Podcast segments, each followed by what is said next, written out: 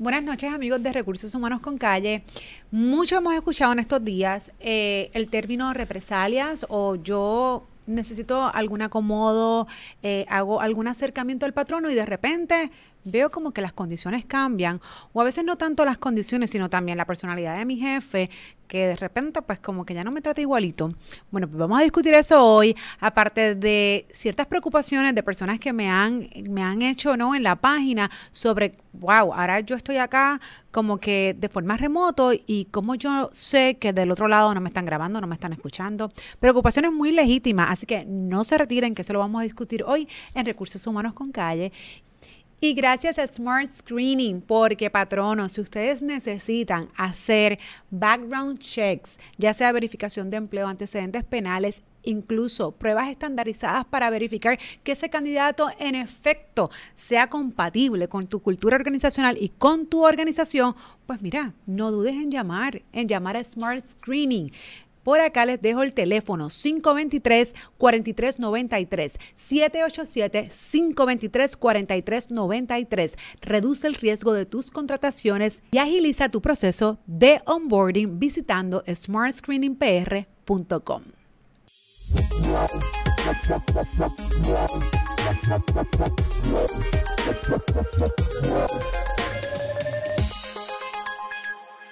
Buenas noches amigos de Recursos Humanos con Calle. Como les mencioné, miren que he tenido muchísimas consultas que me han dicho, oye Jessica, yo como no Puerto Rico, el mundo entero. he tenido, ¿verdad?, que quedarme en mi casa o estoy haciendo homeschooling, entre otras cosas, y pues he solicitado ciertos acomodos o necesito a lo mejor no, no trabajar, pero pues estar desde mi casa más que a lo mejor lo que el patrón no me necesita en, en, en las facilidades entre una cosa y otra. Y vamos a dar varios ejemplos hoy, pero entonces, ¿qué es represalia? ¿Hasta dónde realmente este empleado tiene derecho o este patrón no tiene que tomar, obviamente, eh, unas decisiones eh, donde no se afecte y pueda tener algún, alguna demanda ¿no? de represalia? Pues hoy nos acompaña el abogado laboral y profesor Jaime Sanabria. Bienvenido, Jaime. Gracias, Jessica. Gracias de nuevo por la invitación. Gracias a ti, Jaime, que tú eres nuestro colaborador estrella por acá. Eh, pero es que, Jaime, imagínate, no solamente del tema laboral, sino que enseña. Así que esto es, mira, leyendo todo el tiempo, lo, que, lo cual es muy importante. Eh, Jaime, ayúdanos acá. Eh, obviamente sabemos que hay ciertas leyes que mencionan que y voy a ir a la más reciente, que es hostigamiento laboral, donde es claro y explícito en la propia ley que el patrono no podrá tomar represalias ante situaciones o querellas de hostigamiento laboral. Una vez el empleado dice, oye, yo soy víctima de hostigamiento laboral, hostigamiento sexual, de discrimen, todas estas leyes pues son bastante explícitas en, el término de represalia. Eh, pero hay otras cosas también, como por ejemplo lo que está ocurriendo ahora, y no hay una ley en, en particular, pero sabemos que pues el mundo entero eh, eh, está pasando ¿no? E, esta situación del COVID y las personas se tienen que quedar en sus casas en su gran mayoría para hacer sobre todo homeschooling. Eh, porque están los chicos que a lo mejor pues pues están brincando, pero está homeschooling, que literalmente yo tengo que estar ahí, el niño es muy pequeño, no sabe utilizar una computadora, etcétera, y yo creo que está, wow, he tenido muchísimas consultas de, este, de esta índole. No obstante, del mismo modo, pues he tenido personas que me han dicho, mira, yo he solicitado un acomodo en el patrono, pero resulta que luego de eso eh, he visto unos cambios. Eh, eh, o, he visto que el patrono no lo ha querido hacer o lo ha querido hacer, pero entonces me está afectando, me ha reducido las horas. Aún así, yo diciendo, yo puedo trabajar, pero puedo trabajar bajo estas condiciones, a lo mejor en estos horarios. Entonces, ¿se puede o no se puede considerar represalias en ese sentido? Sí, pues en esencia, Jessica, para que la audiencia tenga una idea, represalias de una manera coloquial yo la definiría como un desquite. Cuando tú te desquitas con alguien es porque algo, a tu entender, hizo, bien o mal. En el contexto laboral, cuando un empleado reclama un derecho que ya tiene reconocido bajo muchas leyes y el patrono lo penaliza por el reclamo de ese derecho, eso es lo que desde un punto de vista legal, Jessica, se conoce como represalia. Hay muchas leyes en Puerto Rico que, que protegen a los empleados contra que se tomen represalias. Leyes de salarios, leyes de discrimen, la cosa laboral que toca de mencionar. Voy a hacer la mano. Y es que yo creo que es bien importante que los empleados entiendan. Yo trato aquí de ser lo más objetiva, ¿verdad? No inclinarme en ninguno de los lados, sino que las personas tengan la información correcta. Eh, cuando dices algo que, es un punto, ¿no? Que es a lo que el empleado tiene derecho. La realidad es que en esta situación, que es sumamente novel, y por eso es que quiero, ¿verdad?, eh, abundar en ella, pues no necesariamente es un derecho. Eh, los empleados pudiesen tener derecho a unos acomodos de horario, entre otras cosas, no obstante la operación es quien designa esto. Así que si nos vamos a, este punto y a lo mejor entramos al que mencionas que, como mencioné al principio, hay leyes en particular que sí tienes un derecho, pero la realidad es que, aunque suene fuerte, eh, yo decir, bueno, me tengo que quedar en mi casa porque no tengo cuido, este, la realidad es que no necesariamente es un derecho, y me corrige si no es así, dependiendo de lo que esa persona haga en su en su empresa en su empresa porque y vamos a dar los ejemplos para que las personas puedan entender a lo mejor tenemos eh, pues qué sé yo una empresa que es grande y que hay una persona que puede contribuir o colaborar con que esa persona trabaje remoto o esté fuera unas horas y a lo mejor no se ve eh, en este caso, eh, eh, afectada. Pero a lo mejor es una persona que solamente es la única persona en la empresa, vamos a suponer, es, el contable. Es el único contable. Es el contable que hace payable, que hace receivable, que hace bookkeeping, que hace taxes, que hace todo. Si ese contable no puede estar. Sí, eso, eso es una pregunta bien importante. O sea, cuando hablamos, cuando ahorita hablé de derecho me refería que puede ser que haya alguna que otra ley que reconozca derecho a los empleados. En el contexto que tú me estás preguntando, Jessica, que es esa posibilidad de trabajar remotamente desde el hogar, porque tienes que cuidar niños y eso. CUARE, y CUARE pues lo que significa es eh, como que es como un área gris. Si la ley 4 del 2017 le reconoce un derecho a los empleados a solicitar un cambio de lugar de trabajo, el, lugar, el artículo 3. No es que todos los empleados tengan el derecho a trabajar remotamente, pero sí tienen el derecho a solicitarle al, al patrono un cambio de lugar de trabajo. Y entonces esa solicitud de cambiar de lugar de trabajo hay que evaluarla caso a caso, como tú estás diciendo. Pueden haber circunstancias donde, por ejemplo, un contable se necesite trabajando desde la oficina. En ese caso, por la naturaleza de sus funciones y porque lo necesitan en la oficina, no, no tendría como tal un derecho, pero puede ser que en otro caso una persona no necesariamente tenga que estar en la oficina, no constituya nada oneroso para un patrón conceder ese, ese acomodo de que tú hablas y podría interpretarse que puede ser un derecho ese empleado. Y si el patrón no se desquita porque el empleado solicita trabajar desde la casa y no tiene una justificación legítima de negocio para no autorizarle ese trabajo remoto, pues podría considerarse en ciertas eh, situaciones represalia. No, porque no, es, porque es un derecho, el derecho es a solicitar un cambio en el lugar de trabajo que le reconoce la ley 4 de 2017. Pero para el patrono negarlo tiene que tener una razón legítima de negocio y no es un derecho infinito. Si el patrono se desquita por él pedirle cambiar de lugar de trabajo, ahí en esas circunstancias podría potencialmente interpretarse como represalia.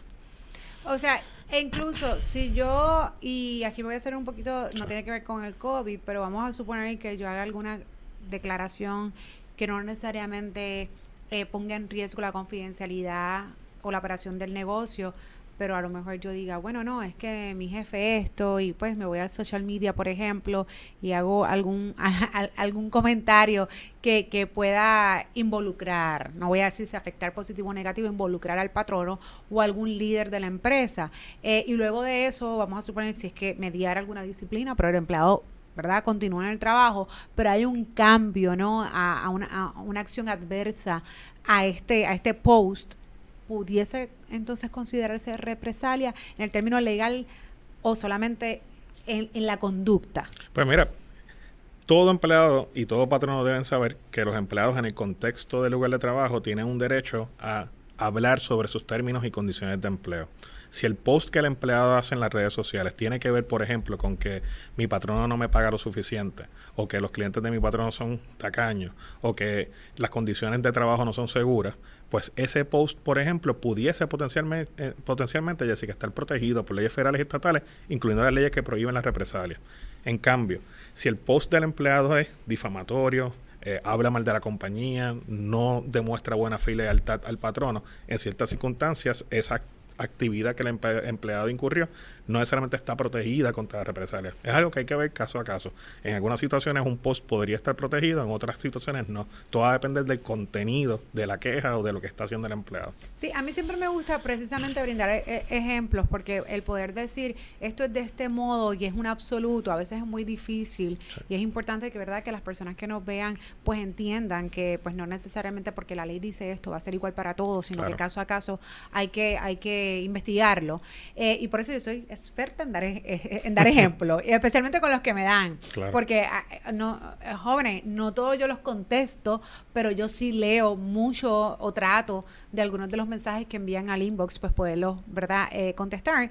Y pues entonces a veces lo que hago es que los traigo a, a los podcasts. Eh, en el caso entonces, donde en efecto, ¿verdad? Y lo menciono porque sabemos y ya hablamos de esa ley recientemente, la del hostigamiento laboral, entre otras, eh, pues que sí, que es bien explícito el término y persona que venga y diga, y vamos a suponer que al, al, final no pase nada, o sea, mm, yo eh, traes una querella, pero resultó que no era víctima de ningún tipo de acoso, lo que fuese, pero sí el patrono o el supervisor, hasta qué, hasta qué punto el patrón no tiene responsabilidad si esta conducta viene por parte del supervisor. Sabemos que hay una ley de represalia, sabemos que hay leyes que el patrono, si se enteró o no se enteró, de igual forma es responsable.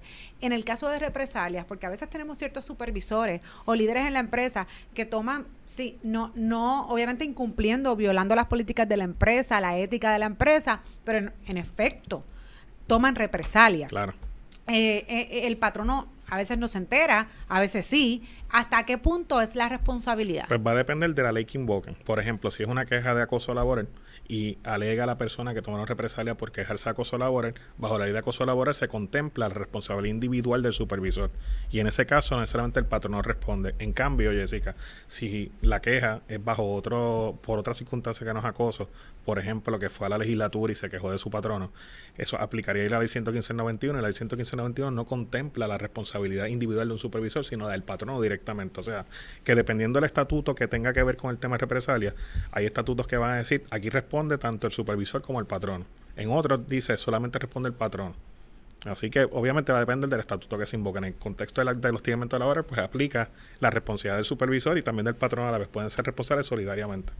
Y ¿Nos puedes decir, licenciado, algunos ejemplos, ¿no? Porque eh, cuando hablamos de, de represalias, pues siempre tenemos en nuestra mente, es como que hicimos esto, no le gustó, entonces me cambian, me cambian condiciones de empleo, me cambian actitudes, me cambia personalidad. No siempre va a ser fácil de demostrar, y cuando digo fácil de demostrar, porque no siempre es que yo te tenía a 15 dólares la hora y, te bajé a 12, ¿no? Eh, o que de repente te tenía en el turno eh, de la mañana y te puse al tercer turno. Entonces, entonces serían formas mucho más fáciles de poder demostrar una, represa una represalia no obstante, hay veces que simplemente es una cuestión de actitud. Es una cuestión de que, de que mi jefe, luego que yo hice esta petición o que, o que hice tal cosa que en ocasiones muchos empleados no se atreven a hacer, precisamente veo que no me toma en consideración, que ya, ya ni los buenos días me da. Entonces, eso se puede interpretar hasta qué punto y cómo lo puedo demostrar. ¿Cuáles serían ejemplos de represalia? Pues mira, yo a mis estudiantes en la Universidad de Puerto Rico les doy un ejemplo bien sencillo que les sorprende a todo el mundo. Imagínate tú, Jessica, la situación donde un empleado se queja con el patrono, el patrono no le gusta que se queje y de repente en la fiesta de Navidad que ese patrono hace en la casa de él, decide invitar a todos los empleados menos a ese que se quejó. Es una fiesta de Navidad lo que ocurrió. Era en la casa privada del patrono, pero el patrono no le invitó. Cualquier actuación que haga un patrono no importa si es que tiene un efecto fuera o dentro del trabajo, que de alguna manera transmite el mensaje al resto de los trabajadores que por quejarse eso tendría una repercusión en o, en o fuera del trabajo, podría considerarse represalia. En ese caso que te, te planteo de la fiesta de Navidad, el patrono no invitó, a, a, quien único no invitó fue el que se quejó. Eso, dicho por el Tribunal Supremo de Estados Unidos en el caso Santa Fe versus Burlington Road hace unos años atrás, ese acto de por sí podría podría dar una causa de acción de represalia al empleado. Como te menciono, cualquier actuación del patrono que le transmite el mensaje a un empleado de que por quejarse le pasó esto, sea algo relacionado a sus términos y condiciones de empleo, sea algo relacionado incluso algo fuera de sus términos y condiciones de empleo. Otro ejemplo de represalia, por ejemplo, es que tú te quejes y yo pues decida eh, darte una amonestación, que es el caso más obvio, no subirte un salario, eh, despedirte incluso, entre otras cosas. En el caso de las leyes, por ejemplo, yo presento una querella donde, donde yo soy víctima o, soy, soy discriminada por X o Y razón eh, y todo se trabaja y todo se hace de manera ¿verdad? correcta y pues al final del día llega, se, se llega a la conclusión que sea por recursos humanos. No obstante, este supervisor eh, decide eh, tomar, a lo mejor, como te digo, una acción bien diferente a lo que es recursos humanos pues hizo. En este caso, y cuando digo hizo, es que, mira, pues probablemente, vamos a poner el ejemplo que vienen de dos empleados, pues los, pues se amonesta, se trabaja, etcétera. No obstante, este supervisor sigue en su mente pensando que, que son cosas tuyas, que no debió esto nunca llegar a recursos humanos. ¿Cuál sería? Y es que muchas veces las personas me hacen consultas y, y, yo no sé hasta qué punto es o que no tienen departamento de recursos humanos, que puede ser que muchas empresas pequeñas no lo tengan. Claro o que piensan que recursos humanos no va a ser lo propio, eh, o, y, y, que, y, te, y te menciono el ejemplo, porque yo creo que a veces puede suceder más de lo que pensamos, ¿qué opciones tendrían esta persona? Si esta persona tuviese un departamento de recursos humanos, ese es el primer foro, o aunque no lo tenga, dentro de cualquier patrono, ¿verdad? Hay muchas leyes que pues lo que el tribunal dice es, bueno, tú agotaste primero tu primer recurso, que es la política, tú lo llevaste al patrón, hubo conocimiento de esto. O sea, estas personas, ¿cuáles serían eh, eh, las soluciones para un caso de represalia. Y, bueno, pues como dijiste, toda persona que, por ejemplo, está en una empresa que tenga una visión de recursos humanos, pues, pues, debe agotar el procedimiento interno de esa empresa para que investiguen y le resuelvan la situación de represalia. Si es una empresa que carece de departamento de recursos humanos y el supervisor es quien está tomando represalias contra él, mi sugerencia es que esa persona vaya a donde un oficial de más alto rango dentro de la empresa y plantee la situación, como puede ser el dueño, el presidente o algún otro oficial que tenga una jerarquía mayor que ese supervisor. Si aún así el, la persona de mayor jerarquía es quien aparentemente está tomando la represalia, pues el consejo de esa persona, ¿verdad? Que, que trabaja en una empresa donde no hay recursos, un departamento de recursos humanos ni, ni una escala jerárquica, es que vaya directamente a las agencias pertinentes, el Departamento del Trabajo local o el federal y se queje por represalia bajo la ley que entienda que, que aplica. Ok. Este, y antes de cambiar eh, eh, el tema, que tengo otro tema que está bien, bien bueno también. Sí.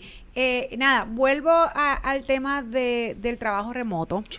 en ocasiones sabemos que las facilidades o la empresa va a requerir que algunas personas estén presenciales. Pues porque así, así lamentablemente su, su puesto se, se, establece, se necesita X o Y razón, ¿no?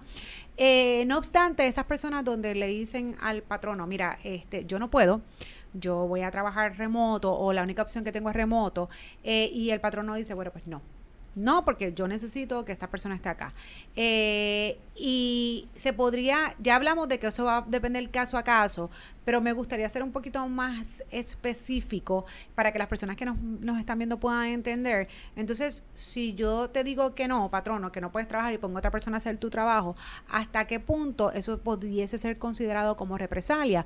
O, o, o, o a lo mejor es entonces otra violación, realmente te estoy casi despidiendo, o o sea, pudiese ser muchísimas cosas, pero como hoy estamos hablando de represalia, ¿hasta qué punto sería? No, mira, yo, como tú no puedes venir al trabajo, pues yo entonces no te voy a utilizar. Cuando tú puedas venir al trabajo, tú me dejas saber. Y mientras voy a poner una persona que haga tu trabajo.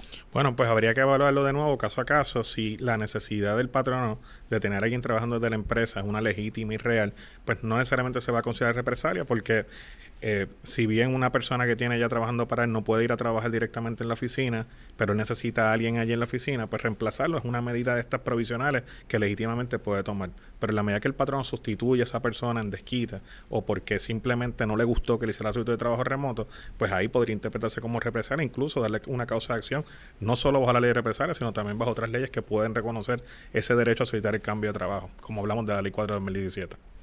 Gracias, licenciado. Ahora, en otros temas. Sí eh, yo tengo una consulta que me parece que es buenísima y que, y que del mismo modo, pues yo creo que muchas personas le pueden venir esto a la mente. Y no solamente incluso en el término del trabajo, hoy día donde pues estamos utilizando todas estas plataformas que de manera virtual hablamos, incluso en ocasiones se da adiestramientos y no sé, yo no sé hasta qué punto, ¿verdad? Tiene que mediar y ahí tú nos ayudas. Eh, me imagino que es una autorización por escrito si me vas a grabar o no me vas a grabar.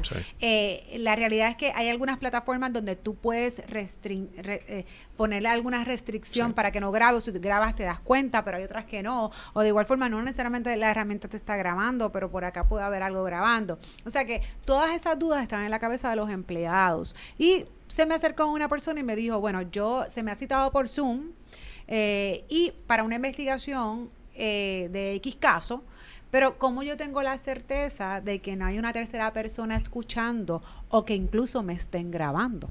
Sí, esa es una pregunta muy buena, Jessica. Con esto de la pandemia, con estas nuevas posibilidades de trabajo remoto, con la utilización de los nuevos mecanismos de plataformas de videoconferencia, como Zoom, Teams y otras, es importante que todo patrono y todo empleado sepan en Puerto Rico que existen unas protecciones para los empleados y los patronos sobre este tema. Una de esas protecciones está contemplada en la Constitución de Puerto Rico y en otras leyes. Cada empleado tiene un derecho sobre su imagen, cada empleado tiene un derecho a la intimidad también en, los lugares de su hogar. Así que un patrono no necesariamente tiene el derecho de pedirle a un empleado que prenda la cámara desde donde está durante horas laborales. No es un derecho absoluto. Lo puede hacer, pero no es un derecho absoluto. De igual, o sea, espérate, eso, es importante, Sanabria, porque eh, hay, muchos patronos que lo hacen y obviamente es la única forma de poder establecer, porque también sabemos que las políticas de trabajo remoto, a veces es una confusión, y digo, eso tiene que estar establecido en la política, pero tú piensas que porque tú puedes trabajar remoto, puedes trabajar donde te da la gana, y la realidad es que no, porque si la política establece que vamos a, vamos a decir, oye, si es en casa de tu abuela, es en casa de tu abuela, pero no puedes estar hoy en casa de tu abuela y mañana en casa de tu tío y después en la playa. O sea, eso es importante. Claro, eso es importante establecerlo. Entonces, si, si eso está y, está concreto, ¿no? Y está y, ya no hay duda de eso, entonces, ¿cómo el patrono va a poder evidenciar o va a estar seguro que en efecto esa persona esté donde dijo que iba a estar? Eh, así que la única, el único modo o es por fe, y vamos a descartar la fe, pues no estamos hablando, ¿verdad? Acá eh, de esto, o es pues prendiendo la cámara. O el GPS de la tableta digital, o el GPS de la del teléfono, pueden haber medidas menos intrusivas para saber dónde está la persona. No estoy diciendo que un patrón no le puede pedir a un empleado que prenda la cámara. Lo puede hacer, pero tienen que haber, como tú dijiste, unas reglas de juego establecidas, bien claras en una política. Por ejemplo, el patrón le puede decir, yo quiero que tú prendas la cámara, pero para evitar yo ver la intimidad de tu hogar, pues vas a poner el, el, virtual, el virtual background que tiene, por ejemplo, o el blur o lo que sea. O el blur, lo que sea, pero necesito ver tu cara. Eso es una alternativa. Por ejemplo, por otro lado, el empleado tiene derecho a que el patrono no lo grabe si no quiere, sobre todo si se está dando en el contexto de una disciplina que le están dando al empleado. Claro, digo, y yo creo que eso es lo más fácil, el, el, el, tú decir, digo, porque eso también presencialmente se puede hacer. Yo puedo, yo puedo reunir a un empleado y de ambas partes decir, alguno pedir permiso para grabar y que alguna de las partes se niegue. Pero acá yo creo que la preocupación de ella es, bueno, que no me lo estén diciendo. O sea, que yo como empleada digo, ¿cómo yo puedo participar tranquilamente sin tener, ¿verdad?, e, e, este miedo o este temor de que me estén escuchando, punto. Vamos a suponer que no estamos hablando ni tan siquiera de una grabación, simplemente que me esté, oye, tan fácil que es que yo estoy aquí teniendo la, la, la reunión y acá tengo en el speakerphone, pues una persona que está escuchando lo que estamos hablando, punto. O sea, no hay modo de yo poder confirmar quiénes están presentes. Yo creo que esa es la preocupación de esta persona. Y hasta qué punto entonces yo como empleada puedo entonces negarme a decir, pues mira, yo no voy a participar de esto. Pues entonces sería el patrón decirle, ah, bueno, pues si no quieres participar de forma virtual, pues tienes que venir presencial. Sí, eso, eso es una alternativa. Si el empleado se niega a participar de forma virtual, es posible que tenga que ir de forma presencial. Claro, lo importante aquí es que no, no, debe haber una denegación de participar del proceso. O sea, el yo decir, bueno, yo no me siento segura de que hay una persona acá escuchando que me estén grabando, pues eso puede ser legítimo, pero no es como que entonces esto no va a pasar. Entonces la segunda opción es, pues entonces nos vamos a tener que encontrar ya sea en algún lugar o en el lugar de trabajo para entonces poder tener esta reunión porque la reunión se tiene que dar. Sí, pero es importante, por ejemplo, decía que el empleado y el patrono sepan que si se trata de una reunión donde se le va a dar disciplina al empleado, ese empleado conserva una expectativa de intimidad sobre lo que pasa en esa reunión, lo que significa que no pueden haber terceras personas ajenas a este proceso escuchando o participando del mismo. Yo creo que la manera de resolver cualquier preocupación de esos fines de que tú no sepas quién está escuchando, pues tener una conversación clara con el patrono y una garantía del patrono de que no hay nadie más presente. Si después resulta ser que lo hubo, pues el patrono pudiese, estar incurriendo en violaciones al derecho a la intimidad del empleado, entre otras cosas. Hay un caso bien famoso del Tribunal Supremo de Puerto Rico que se llama Pueblo versus de León. Y en ese caso, Jessica, fue antes de la pandemia, no estábamos hablando de sistemas de videoconferencia ni nada por el estilo, pero la empleada sacó, creo que un celular y grabó la conversación que el patrono le estaba haciendo sin decírselo al patrón. Tú, lo recuerdas. Pues entonces, en ese caso, el patrono dice contra la voy a despedir porque eh, la Constitución de Puerto Rico prohíbe que se graben las, se intercepten las comunicaciones, se graben las comunicaciones sin consentimiento. Y el Supremo dijo que en ese caso no procede el despido porque quien tenía la expectativa de intimidar era la empleada porque la estaban disciplinando y que por eso, entre comillas, podía grabar. Claro, ese caso fue resuelto hace mucho tiempo atrás con un Tribunal Supremo distinto al que tenemos hoy día, pero eso fue lo que dijo. El mensaje para el mundo laboral de ese caso es que quien conserva la expectativa de en una reunión donde la están disciplinando es el empleado y el empleado puede exigirle al patrono que no haya más nadie presente que no sea de la línea de recursos humanos o del supervisor o quien sea que lo va a disciplinar. En la medida que haya otra persona, pues el patrono pudiese estar violando unos derechos desempleados. Claro, yo digo, y como mencionaste, yo creo que la computadora o lo que estamos viendo hoy día no es, eh, no es exclusivo porque a nivel presencial, pues una persona puede tener algún teléfono grabando de forma oculta, este quizás incluso pues estás en un lugar donde una persona, como digo yo, con la, con la antena para del otro lado y escucha. O sea que se pudiese dar en, en el ámbito ¿verdad? regular antes de que comenzara toda esta pandemia.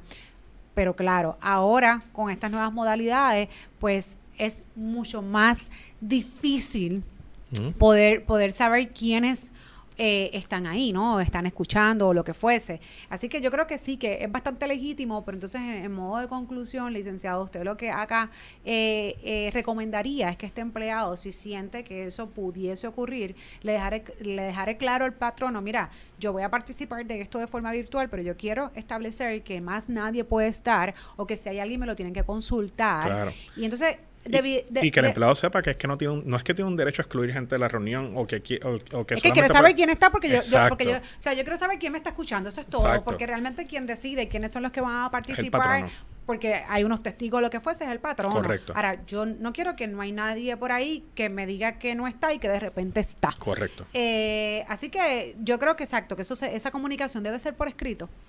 Puede ser por escrito o verbal pero preferiblemente por escrito Okay. Y en el caso donde hay una desconfianza, pues que yo no estoy como muy muy tranquila de que tú me digas que solamente somos tú y yo, que son que es Juan, tú y yo, pues yo prefiero hacerlo presencial. Ah, bueno, pues eso, ahí entonces el patrono puede establecer, pues lo vamos a hacer presencial, a tal hora y tal día tienes que estar. Y si el empleado falta, se expone a disciplina. Correcto. Ok, pues yo creo que está bastante claro para la persona que nos hizo esta, esta muy buena y legítima consulta con estos tiempos de COVID, con las 20 herramientas virtuales. Eh, y volviendo al tema de represalias, antes ¿verdad? De, que, de que se nos vaya, es importante establecer o concluir que cualquier situación que el empleado manifieste y luego de eso haya un cambio, pues pudiese ser represalia siempre y cuando, ¿verdad? Caso a caso, importante se investigue y en este caso, pues el patrono muy cuidadoso y sobre todo de recursos humanos tiene una gran responsabilidad y siempre lo digo, este...